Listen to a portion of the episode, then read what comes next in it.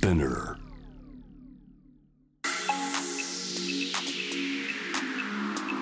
Amazon exclusive. Jam the world. Up close. 津田大輔ですニュースから今を知り未来を見立てる情報プログラム「ジャム・ザ・ワールド・アップ・クロス」始まりました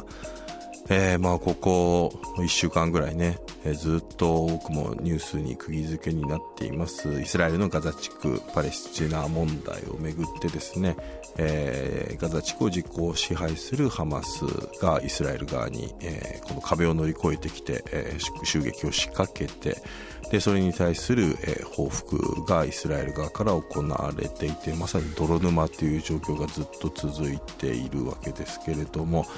ただイスラエルのこのパレスチナ問題特にガザ地区の置かれている厳しい状況っていうのは今までもたくさん報道はされていたんですがえーまあ、このような、ね、あの大規模なあの軍事衝突みたいなものっていうのはなかったので、えー、これが今 SNS の、ね、時代になったということで、まあ、どんどんどんどんあのひどい状況っていうのがね、えー、インターネットの動画なんか SNS で、えー、届けられるようになって今何が起きているのかということがあの知られる状況になった、まあ、これはウクライナ戦争でも同じようなことが起きていますけれども、まあ、ついにこのガザ地区でもこういうあのえー、SNS で、えー、悲惨な状況を知るというですねそういうことになったのかというですね、えー、ある種の驚きがあります。ただ、あのこのウクライナ戦争との一個大きな違いというのが今回ねあのウクライナ戦争以上にこういう戦争が起きると現代だと、え、自分たちに地獄に有利なあ言説ナラティブを作るためにハマス側であればイスラエル軍はこんなにひどいことをやっている。こんなに民間人が犠牲になったという動画や情報を流しますしイスラエル側もハマスによって何の罪もない民間人がこれで犠牲になったみたいなですねそういう情報を流して、まあ、お互いがお互いにあの自国に有利なナラティブを作るっていうですねそういう情報戦になるんですけれどもただあの今回本当にですねあの X、ツイッター上にですねそういうものがかなりフェイクも含めた情報が流れているのが多くなっているそうで、まあ、それが結構インドで相当拡散してるなんて話もあるんですよね。でこれウクライナ侵攻の時と1点だけ大きな違いがあるのが去年ねイーロン・マスクさんに、えー、ツイッターが買われちゃってまあ、それで、まあ、そういったコンテンツのモデレーションあのフェイクニュースなんかをきちんと、えー、悪質なアカウントを、えー、排除するような仕組みっていうそういうチームをですねもう全部あのイーロン・マスクさんがリストラしちゃったんで、まあ、今回だからそういうひどい情報が流れたままほとんど放置されちゃってるんですよね、まあ、それがまたさらに泥沼化に拍車をかけているという状況もあってですね。まあ、本当にあのもう世界でもう変わりがない、ね、やっぱ情報インフラになったツイッターが個人に変われるとこういうようなあの大きなリスクが生まれるんだななんていうことを改めて認識する機会にもなっています。ということでですね、今回もそのテーマで、えー、お話を伺います。今回はパレスチナ自治区のイスラム組織ハマスとイスラエルの軍事衝突に対して私たちはどんなアクションを起こすべきなのかジャーナリストの柴玲さんと一緒に考えます。とその前にまずは今日のニュースをチェックしましょう。ヘッドラインニュース2023年10月23日正午現在のニュースをお伝えします。岸田総理大臣は与野党対決となった衆議院と参議院の2つの補欠選挙を1勝1敗で終えた結果について真摯に受け止めるしっかり分析し今後の対応に万全を期したいと記者団に述べました。また年内の衆議院解散について今は考えていないと答え緊迫する国際情勢や物価高対応を挙げた上で先送りできない課題に一つ一つ向き合い取り組まなければならないと強調しました。イスラエルのネタニヤフ首相は22日パレスチナ自治区ガザを実効支配するハマスだけでなく北部の国境地帯でも民兵組織と戦うためあらゆる作戦の準備ができていると強調しました。ガザへの地上侵攻に向けた準備の一環とみられます。北部の国境地帯ではレバノンのシーア派民兵組織ヒズボラとの交戦が激化し双方に死傷者が出ています。アメリカのバイデン大統領は22日イスラエルのネタニヤフ首相と電話会談しパレスチナ自治区ガザに人道支援物資が搬入されたことを歓迎し支援を続けることを確認しました。36人が死亡するなどした2019年の京都アニメーション放火殺人事件で殺人などの罪に問われた青葉真司被告45歳の京都地裁での裁判で最大の争点となる被告の刑事責任能力についての審理が始まりました。検察側は完全責任能力があると改めて主張したのに対し争う姿勢の弁護側は慎重な検討を求めました。アメリカ国務省は22日アメリカ人を狙ったテロや誘拐など安全上の脅威が高まっているとして20日付で在イラク大使館の職員の家族と一部職員らに退避命令を出したと発表しました。イラクでは駐留アメリカ軍を狙ったドローン攻撃が相次いでいます。自動車レースの F1 シリーズ第18戦。アメリカグランプリは22日決勝が行われアルファタウリに所属する角田裕樹が今シーズン最高の8位となりました。東京株式市場午前の日経平均株価の終値は先週末に比べて252円24銭安い3万1007円12銭でした。午前11時30分現在の円相場は1ドル149円86銭から89銭の水準となっています。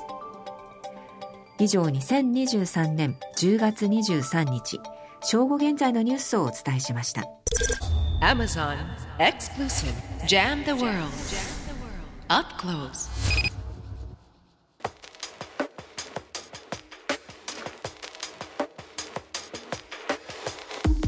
各ポッドキャスト配信サービスで配信中のジャム・ザ・ワールド・アップ・クロース月曜日を担当するジャーナリストの津田大輔です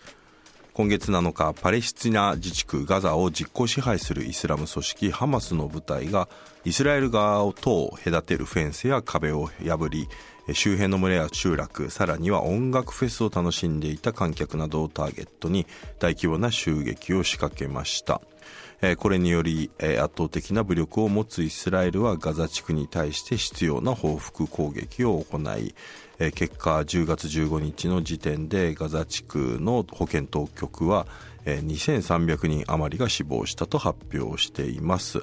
えー、当然この数はこの番組が配信される頃にはさらに膨れ上がっていることかと思うのですが、まあ、この事態に対して今私たちはどのようなアクションを起こすべきなのでしょうか、えー、現地イスラエルやパレスチナを何度も取材された経験を持つジャーナリストの柴玲さんと一緒に考えます。柴さんよろしくお願いします。はいよろしくお願いします。えー、柴さん、今回の武力衝突について、まあ、これね、はい、あのテロだっていうね、えー、いろんな言い方があるわけですけれども、えー、ご自身のメールマガジンではこのように綴っておられます、えー、あまりにこれまでの状況と異なる起きていることの悲惨さに、えー、混乱、困惑しているということなんですけれども、はい、これまでの状況と異なるというのは、どのような点に感じたことなんでしょうか？えー、2つありまして、まずはですねそのハマスがこのこれほどそのイスラエルの民間人をあの、えー、殺害したあのその非戦闘員のあの一般市民を殺害したということは、えーまあ、確かにこれまでなかったことであの、まあ、はっきり言うとそのえー、ハマスがやこれまでやってきたことっていうのはプロレスに近いようなところがあってつまりその、えー、イスラエルに対して何かやらないといけないからとりあえずロケット弾でも撃っておくかみたいなそういう、えー、まあ、象徴的な感じだったんですよね、うん、ところが今回は本気で殺しに行ったっていうのがちょっとかなりあの衝撃を受けまして。でまあ、そういうことをやればですよ当然、イスラエルは10倍、20倍返しをするということはこれまでのえー、16年間あのでハマスが、まあ、あのガザで実効支配始めたのは、まあ、16年前ですけども過去の事例で分かっていることなのでまあ、なんかすごい思い切ったことをやってしまったなっていうことがまず1点と、あとやはりですね、まあ、あのイスラエルが今まさにそのガザに集中攻撃してますけども、えー、今、私があの話しているあの時点でですねもう2014年のガザ攻撃、これはですね、まあ、今回を除けばあの最大の被害があの出てしまったあのガザ攻撃、イスラエル軍による攻撃で、まあ、2251人が亡くなられたわけなんですけども、あの今朝ですね、あの新聞見たら、2750人が ガザで亡くなられているということで、これまでとは本当にもうあの規模が全く違うあの攻撃なんですよね。2014年の攻撃っていうのは50日間続いてしかもあの空爆だけじゃなくて地上軍が入ってそういうあの被害だったんですよ。ところが今回はまだあの空爆メインですよね。ほとんど空爆なのにたったまあ10日間でもうあの前回の前回というか2014年を超えるあの被害が出てしまったっていうのはもう本当に恐ろしいですね、これからどうなるか。これだからあれなんですよね、あのー、今ね、この戦争というところでいうと、はいウクライナとねロシアの戦争というのが、え当然注目されているわけですけれども、もう実は、もう今あのロシアがこの戦争が始まって20か月になるわけですけれども、はいはいはい、でその中でねあのその戦争の中でロシアがあの民間人の子供を犠牲にしたのが今554人なんですけれどもそういう20か月でロシアがあの殺した子供の数をイスラエルはわずか8日間でもう越してしまっているというですね実は大変なことをイスラエルやってるわけですよねその意味で言うとね。まあ、ガザというのはその、えーまあ、東京23区の6割ぐらいの大きさなんですけどももう本当にあの住宅があの密集しててあの逃げ場がないんですよね、うん、そのガザ自体がすべ、えー、てその住宅なのかというと農地なんかもあったりとかしてその住宅にできるところってまあ限られてるわけなんですけどもそこの人口密度というのは、まあ、世界であの最もあの人口密度が高いとも言われているぐらいでして特にその、えー、いわゆるあの難民キャンプと言われるようなねその過去のその、えー、イスラエル軍の攻撃で逃げていった人たちが、まあ、そのそこに住み着いて、まあ、何世帯にわたって、まあ、あの暮らしてきた難民キャンプっていうのがあるんですけどもそこでのあのえー、人口密集度っていうのは、まあ、世界でも最も高いと言われてましてそこのところにも空爆すればどうなるかっていうのは、はっきり言えばもう誰の目にも明らかなことなんですよね。だからそういったあのことをやってしまっているという時点で、まあ、非常に大きな問題があるかと思います。うんただこれ過去の、ね、例から考えても先ほど柴さんおっしゃってたように、まあ、こういうことを、えー、無差別に、ね、民間人も狙ったこういう襲撃テロを行えば、えー、イスラエルからね、えー、報復の猛反撃が来ることは容易に想像できるたわけで、はい、まあこれハマスはなぜ襲撃に打って出たのか、まああのハマスのね幹部のインタビューなんかではやはりまあパレスチナ問題が国際的にも本当に忘れ去られてでイスラエルとアラブ諸国のね、えー、こういう国交正常化なんかがね進んでいる中この問題がね置き去りにされていることに対してのまあなんというかここにあのやっぱり注目をまた集める必要があったという、ね、そんな趣旨のインタビューなんかも出ていましたけれどもこの辺りは柴さんはあのどう考えでしょうか？まあ、やはりそういった部分はあの、ね、あるかとは思いますね、あの今年は、まあ、オスロ合意から30年経ちますけども、あの要するにその中東和平ということですね、そのアメリカが仲介して、イスラエルとパレスチナがその、えー、和平合意して、それでまあその、えー、二国家共存、あのパレスチナをあの国家に昇格してっていうような、えー、形でのその、えー、合意から30年になるわけなんですが、そのこの30年間、全くそういった意味では、そのえー、進展してこなかったどころか、えーまあ、特にですねそのあのパレスチナ自治区はあのヨルダン川西岸とガザ地区と2つに分かれてますけどもヨルダン川西岸はもう本当にその、えー、ユダヤ人入植地がもうボコボコボコボコあの毎年毎年年あの立っていってもうパレスチナ人のいるところはどんどんどんどん奪われていくわけですよね。でパレスチナ人の家がそのあの破壊されていくというようなことででそれを邪魔すればもう殺されるみたいなそういうようなことがずっと続いてきたわけで、まあ、そういう意味ではその、えー、まあその本当にパレスチナの人たちはもう年々年々追い詰められていくような中でで国際社会もその今、津田さんがおっしゃられたように特にそのアラブの大義ということでパレスチナを支援してきたような中東諸国ですらやっぱりパレスチナを見放し始めているというようなところがあって、まあそのえー、アメリカがですねやっぱりあの仲介していってその中東諸国そのバハレンだとかその、えー、UAE、まあ、アラブ首長国連邦ですよね。あのそういった国々がその、えー、イスラエルと国交正常化していくとつまりパレスチナの状況が置き去りにされたまんまそのイスラエルが、まあ、その中東の中で、まあ、認められていくというようなことをアメリカが主導してやってきたわけですよね。でまあそのえー、ついにその、えーまあ、アラブ社会の、まあ、名手ともいえるような、えー、サウジアラビアが、まあ、イスラエルともあの国交正常化に向けて動き始めたやはりここがアメリカの仲介なんですけども、えー、そういった中でもういよいよあのハマスだとかそういった勢力なんかもこれはもうまずい追い詰められているというところもあってでまたハマスはですねその2006年のあの選挙で勝ったわけなんですけどだから、まあ、あのあのハマスはガザを実行しているわけなんですが、えー、ただですね最近の支持率でいうと、まあ、30そうですね38%ぐらいですね今年の9月ぐらいのあの世論調査で。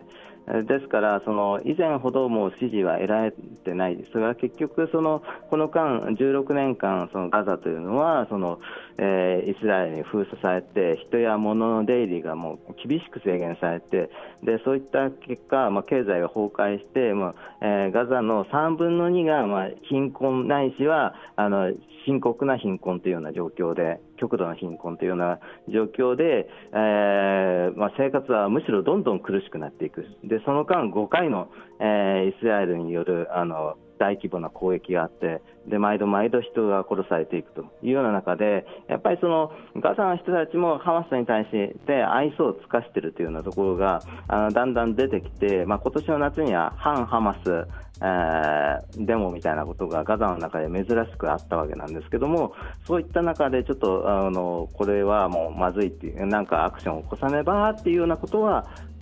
考えてた可能性はありますね。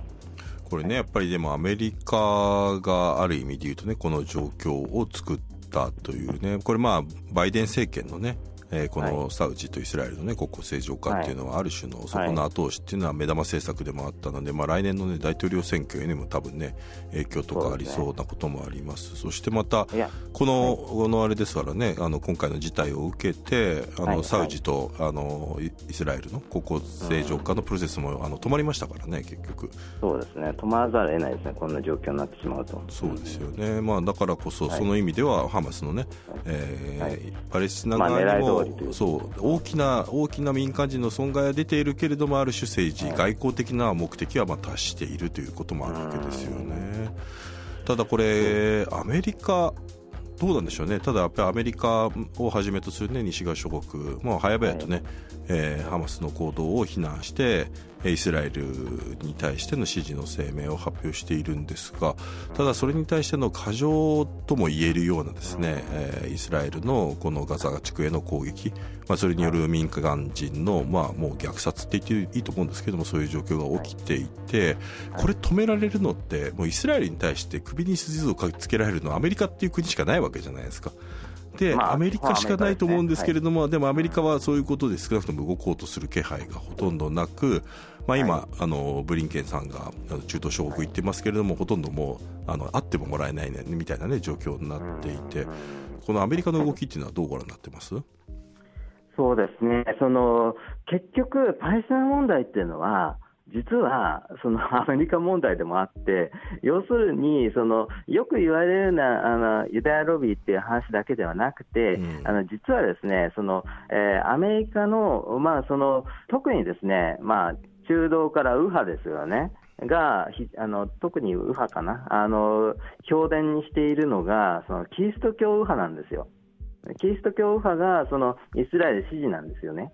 あのまあ、聖書の解釈なんかいろいろあって、うん、まあ、そこはちょっと割愛しますけども、で結局、このキリスト教右派というのが、ものすごいその、えー、票だとか献金だとかで、これを怒らせたら当選できないぐらいな、そういうあの収票マシーンだったりとかするわけですよ。だから結局、もう国際情勢とかそういうの関係なくて、実はそのアメリカの内部の問題で、あのそういうあの対イスラエル政策っていうのは決められているところがあって、でまあ、結局、そのバイデンさんはあの民主党ですけども、民主党と言いながらも結局、やっぱり議会での勢力関係だとかさまざまなねあのなんか、えーまあやり取りの中で完全にやっぱりその共和党を無視するわけに絶対いかないからだから結局そのイスラエル支持の方に引っ張られるみたいなところもあったりだとかそういうような部分がありますね。ただですねそのアメリカのあの若い人たちの動きっていうのがやっぱり非常にあの今後あの注目すべきかなと思っててなぜかというとそのアメリカの人たちって基本的にはイスラエル支持っていうようなところがあの、まあ、ベースとしてあったわけなんですけど若い世代では結構それが変わってきてるんですよね。うん、でまあ、そのアメリカのユダヤ人の人たちも伝統的にその、えー、イスラエル支持だったんですけど実はですね今ねあのアメリカのユダヤ人の方々が実はその、えー、ガザ攻撃やめろみたいなことをですねデモやったりだとかあの、えー、ネットで訴えたりだとかしてるんですよ、えですからそういったその、えー若い世代の人たち、またそのあのアメリカ在住のユダヤ人の人たちの声というのが非常に、えー、だんだんあの大きくなっていくと、そのやっぱり民主党政権でその、えーまあ、かなりその革新的なあの若いあの、えー、グループの人たちもいますけども、そういった人たちはやっぱり当然、今回のあのガザの、ね、攻撃に対してはその、えー、非常にあのえ批判的でで、まあ、バイデンさんも結局その、えー、大統領2期目を目指すわけなんですけども民主党内のそういった若い勢力を全く無視するわけにはそれは当然いかなくて今後、やっぱりむしろそこら辺ちゃんと声を聞いていかないと。あのーえー、そもそもその 大統領候補になれるかどうかっていう民主党内の、ね、戦いの中であの、えー、やっぱりあのバイデンさん辞めてっていうことになりかねないわけなんですよね。だからそこら辺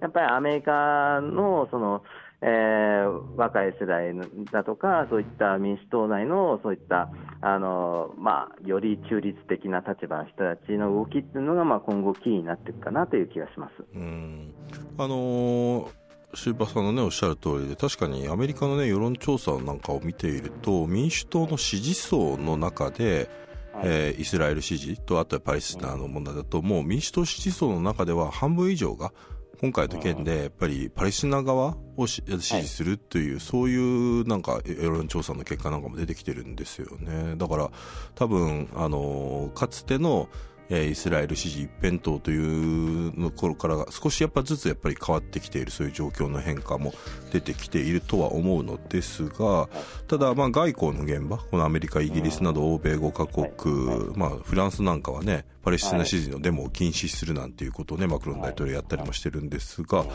えー、イスラエル支持の共同声明出しました。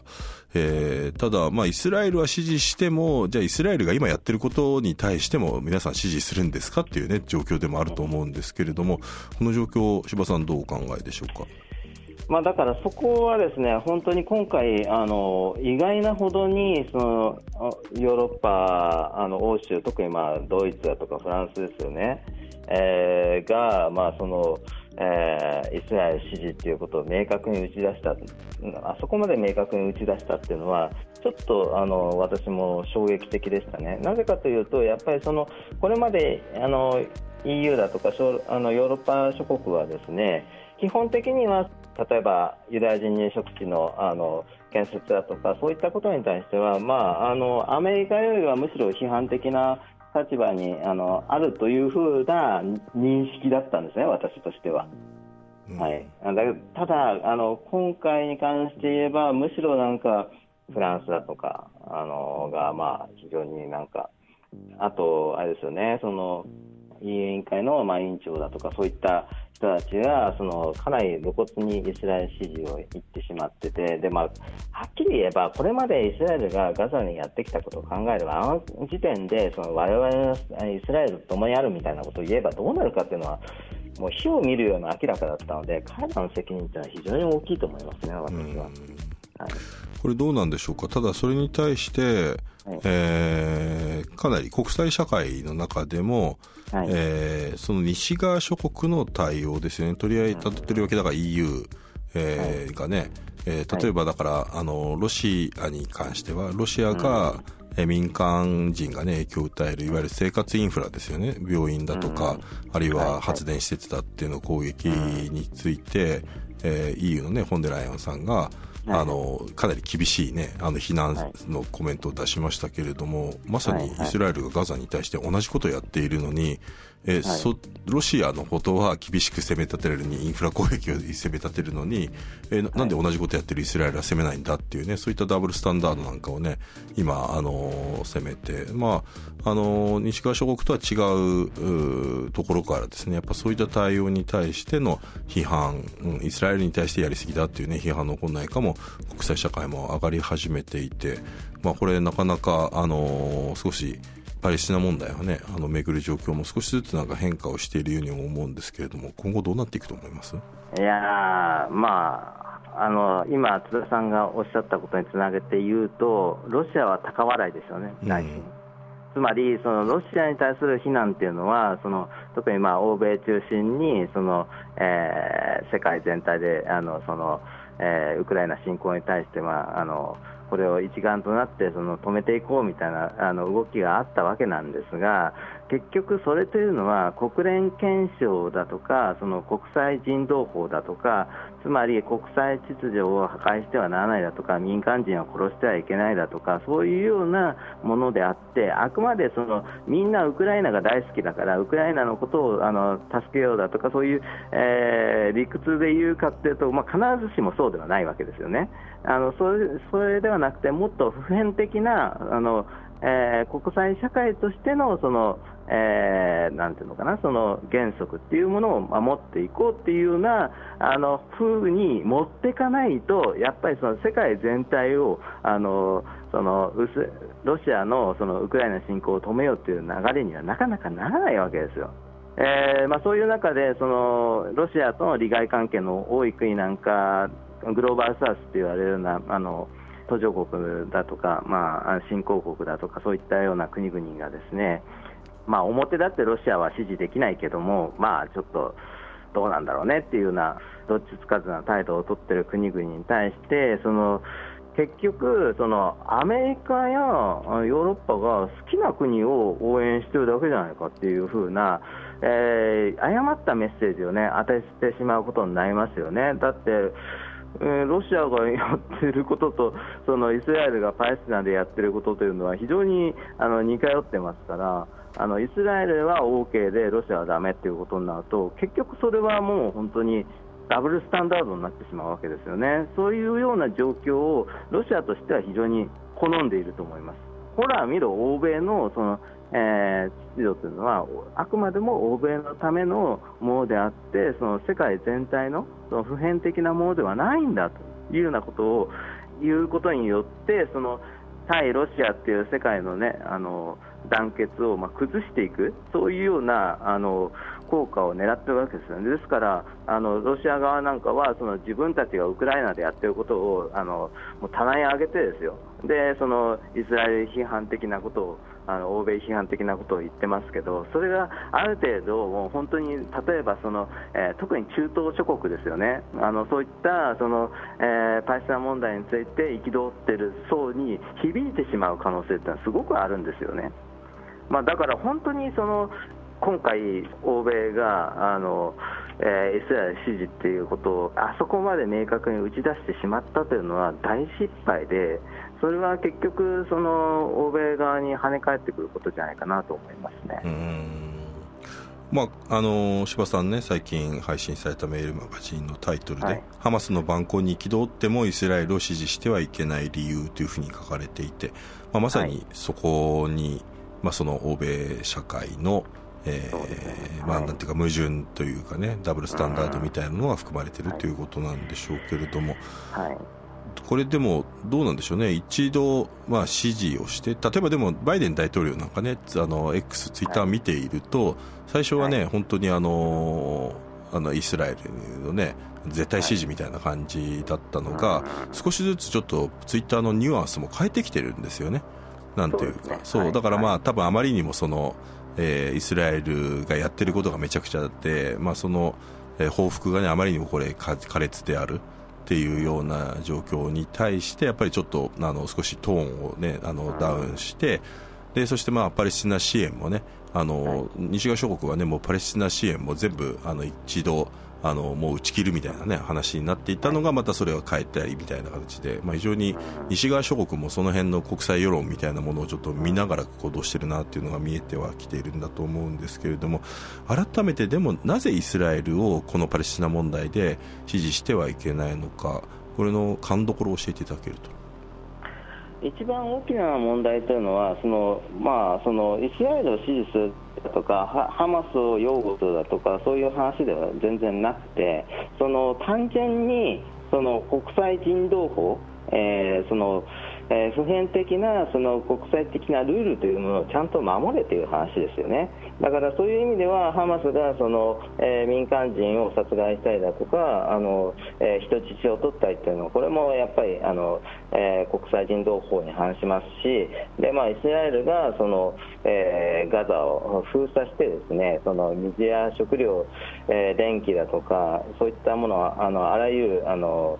えインフラをですねもう止めてしまってあの破壊するというようなそういうようなことっていうのは、まあえー、国際、えー、法であの禁じられている集団的懲罰というものに当たるんですよね。つまりその,、えー、そのグループ全体その、えハマスってだとか一般市民だとか関係なくもうとにかくガザ全部をあのそうやってもうあの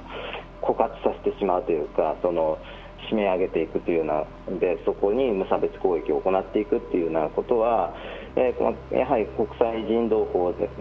禁じられた行為ですので、まあ、そういったものをあのやっぱり支持してはいけないということです。うん、えー、そういったあのものがあの何にもなくなってしまうと本当にもうあの収集がつかなくなってしまいますし極論言えば、もうイスラエル、パレスチナだけの問題ではなくなってしまうわけですよね、えーまあ、さっきの話に戻ると、そのえー、仮に国際人道法だとか国際法だとか、そういったものを無視していいということになってしまったら、えー、ロシアに対して、じゃあなんでその、えー、ウクライナ侵攻がだめなんだということも言えなくなってしまいますし、そうなってくると、例えば今後ね、あの他の地域での、まああのえー、戦争だとかそういった侵略に対しても、えー、何も言えなくなってしまうだとかもう世界がぐちゃぐちゃになってしまうわけですよね、これを認めてしまうと。うん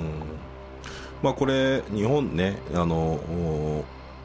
アメリカなど欧米5カ国の共同声明には日本は加わっていない、まあ、日本というのはね、やっぱりアラブに関してはイスラエル、パレスチナ問題についてもやっぱり一定の、あのまあ、アラブ世界で一定のなんていうか支持があったという状況が、あの戦後続いてきてますから、まあ、だからこそね、多分両者に自制を求めるというような、まあ、立場で。えー、をずっと言えるんだと思いますし、まあ、今のその共同声明に加わらないという立場があのあの、まあ、これはあのなんだかあの対応としては、ね、まだあのいいあの適切だろうなというふうには思うんですが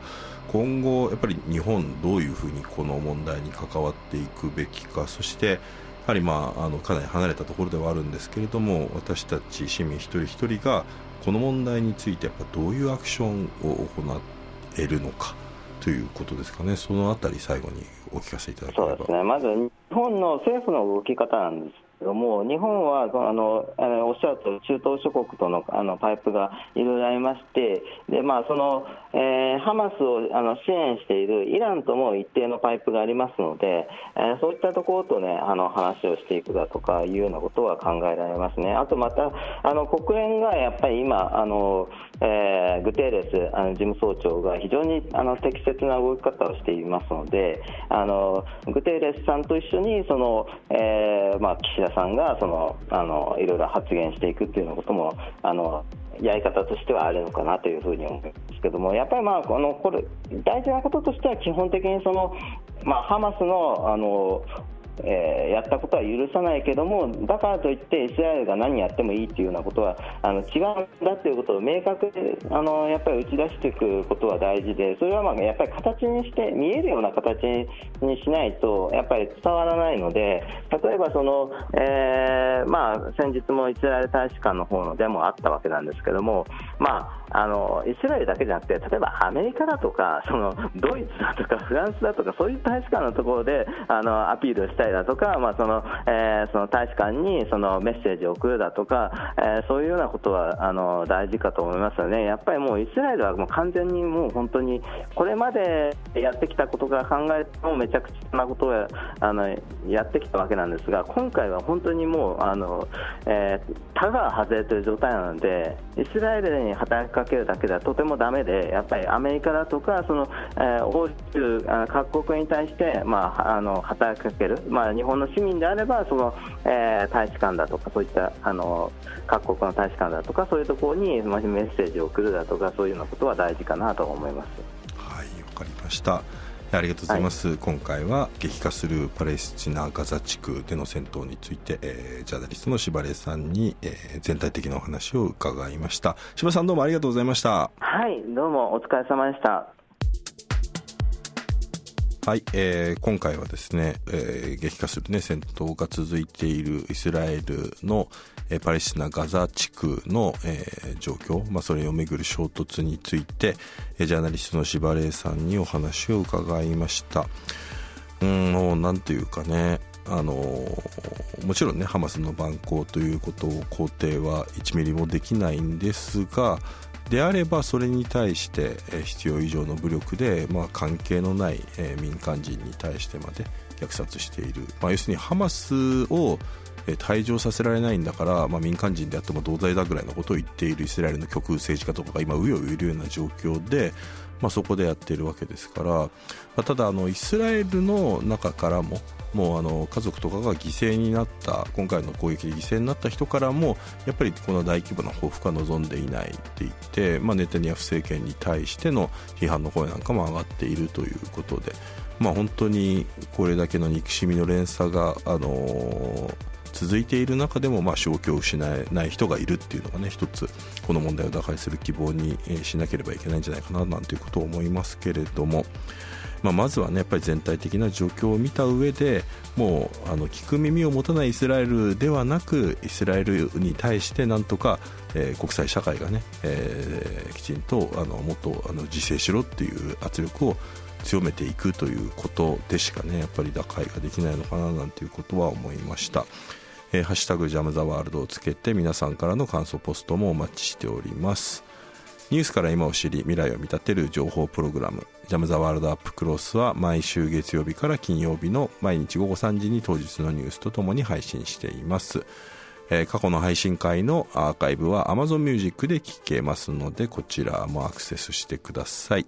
えー、フォローもお待ちしています。明日の担当はジャーナリストの青木治さんです。ぜひお聞きください。ここまでのお相手は津田大輔でした。また来週。Amazon Exclusive. Jam the world. Up close.